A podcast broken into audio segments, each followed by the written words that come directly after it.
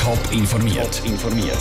Das Radio Top Magazin mit Hintergrund, Meinungen und Einschätzungen mit der Andrea Blatter. Der Schaffhauser FDP-Regierungsrat Christian Amsler ist vorgestern abgewählt worden und seither abtaucht. Was seine Partei dazu sagt und der Zürcher Kantonsrat bringt die Wiedereinführung von Heizpilz für Restaurants aufs Tapet, was Klimaexperten von deren Idee halten. Das sind zwei Themen im Top informiert. Die Abwahl vom Schaffhauser Regierungsrat Christian Amsler von vorgestern hat für Schlagzeilen gesorgt. Seit seiner Abwahl ist er von der Bildfläche verschwunden. Er ist weder am Wahlsonntag im Wahlzentrum auftaucht, noch ist er einen Tag später im Kantonsrat anzutreffen Er hat sich krankheitshalber abgemeldet und sich nur in einem schriftlichen Statement zu der ganzen Sache geäussert. Wie soll seine Partei mit dem umgehen, wenn einer der bekanntesten Exponenten plötzlich untertaucht? Niki Stettler ist dieser Frage nachgegangen. Man könnte meinen, die Abwahl von Christian Amsler hätte die Schaffhauser FDP tief erschüttert.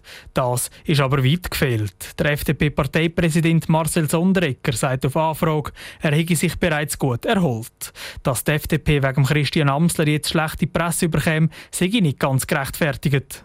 Also das ist jetzt der Regierungsrat Amsler, aber Sie könnten ja auch all die gewählten Interviews, und da haben wir jetzt doch eigentlich relativ viel Erfolg im Kanton Schaffhausen. Wir haben drei Exekutivmitglieder gebracht. In drei stellen wir jetzt neu den Gemeindepräsident mit dem Marcel Fringer.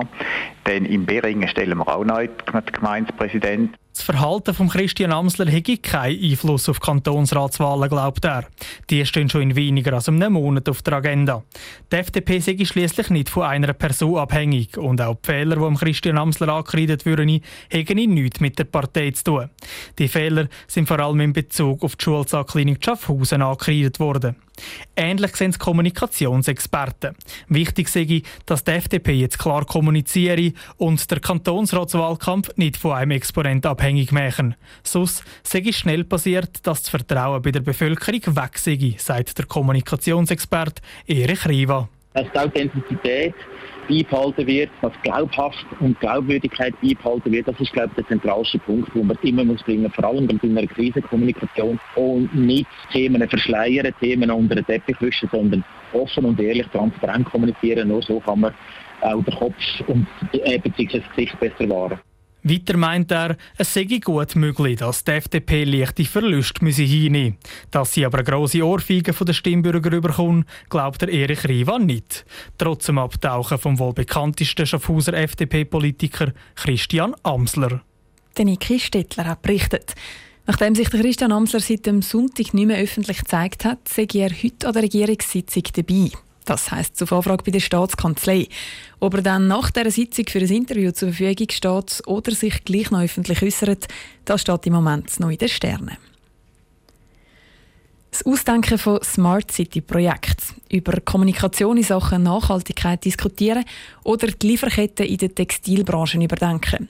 Das alles machen nationale und internationale Führungskräfte aus der Wirtschaft in den nächsten Tagen zur Wintertour.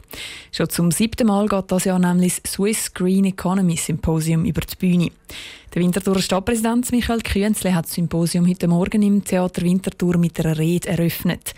Vivian Sasso hat im Anschluss von ihm wissen, was das Symposium für die Stadt bedeutet und mit was sich hunderte Besucherinnen und Besucher zur Winterthur in den nächsten Tagen beschäftigen.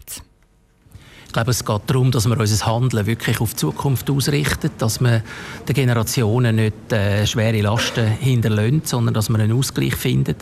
Das Thema Nachhaltigkeit gibt es schon lange, aber es hat sich in den letzten Jahren entwickelt und kommt jetzt zum Beispiel mit dem Thema Smart City zusammen wo auch für die Stadt Winterthur ganz ein wichtiges Thema ist, dass man moderne Technologien eben nutzt, um unseren Alltag zu erleichtern.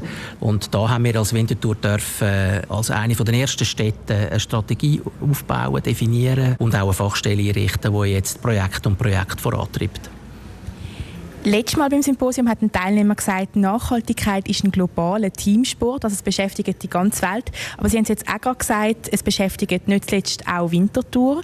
Wenn Sie an die Stadt denken in ein paar Jahren, wie sie soll grüner werden, an was denken Sie dann? Also ich denke, es geht einmal darum, dass man auch die Voraussetzungen schafft. Äh, wie gesagt, wir haben die entsprechenden Strategien definiert.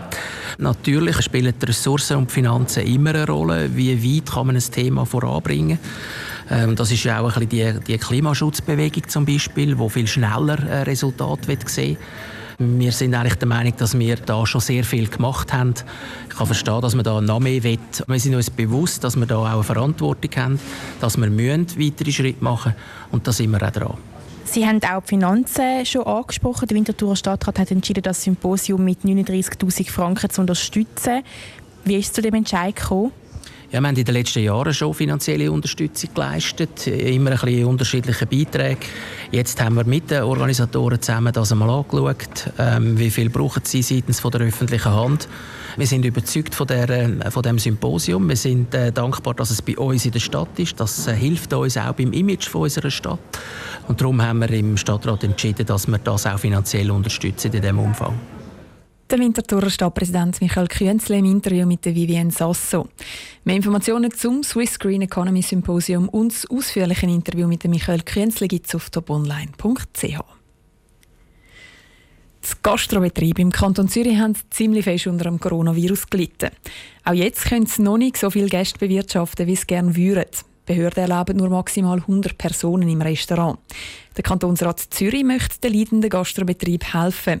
So dürfen sie jetzt schon draussen stuhlen und das Gäste bewirtschaften, ohne dass es dafür Miete zahlen müssen. Jetzt steht ein neuer Vorschlag aus dem Kantonsrat im Raum, um dem Restaurant zu helfen. Und der sorgt für mächtig Zündstoff. Pascal Schlepfer. Die FDP im Zürcher Kantonsrat will Heizpilze wieder erlauben. Laut einem Vorstoß sollen die ausnahmsweise wieder aufgestellt werden, schreibt der Tagesanzeiger. So könnten die Gastrobetriebe auch im kühlen Herbst und im kalten Winter Leute von bewirtschaften, ohne dass die müssten. Die Heizpilze aus der Versenkung wieder zurückholen, das findet Yvonne Anlicker von der Umweltorganisation Greenpeace gar keine gute Idee. Heizpilze sind ineffizient, weil die Wärme meistens einfach gerade nach oben verschwindet. Und wir haben mal eine Rechnung gemacht, das sind vier so Gasheizstrahler von einem Restaurant belasten mit ihrem CO2-Ausstoß Klima so stark, als würden dort sechs Autos mit laufendem Motor stehen. Der zuständige Zürcher Regierungsrat von der Grünen, Martin Neukomm, ist nicht grundsätzlich gegen Heizpilze. Im Rat Rat hat er aber betont, dass mit Gas betriebene Heizpilze sicher keine Alternative sind. Die sind und bleiben verboten. Möglich wäre aber, dass mit Strom betriebene Heizpilze vor den Restaurants im Kanton Zürich aufgestellt werden. Da kann die und Anliker nur noch den Kopf schütteln. Es klingt nach einer einfachen Möglichkeit, mit Heizpilz den Gastrobetrieb zu helfen in Zürich. Aber es ist einfach ein riesiger Klimakiller und es ja sicher klimafreundlichere Lösung als Aufstellen der Heizpilze. Die Van Anlicker von der Umweltorganisation Greenpeace im Beitrag von Pascal Schlepper. Bei der Zürcher Kantonsratspartei kommt der Vorschlag von einer vorübergehenden Heizpilzerlaubnis grundsätzlich gut an. Sogar das SP könnte sich vorstellen, so Gastrobetrieb zu unterstützen. Gegen den Heizpilzvorschlag der FDP sind nur die Grünen und die Grünliberalen. Top informiert, auch als Podcast. Mehr Informationen gibt es auf toponline.ch.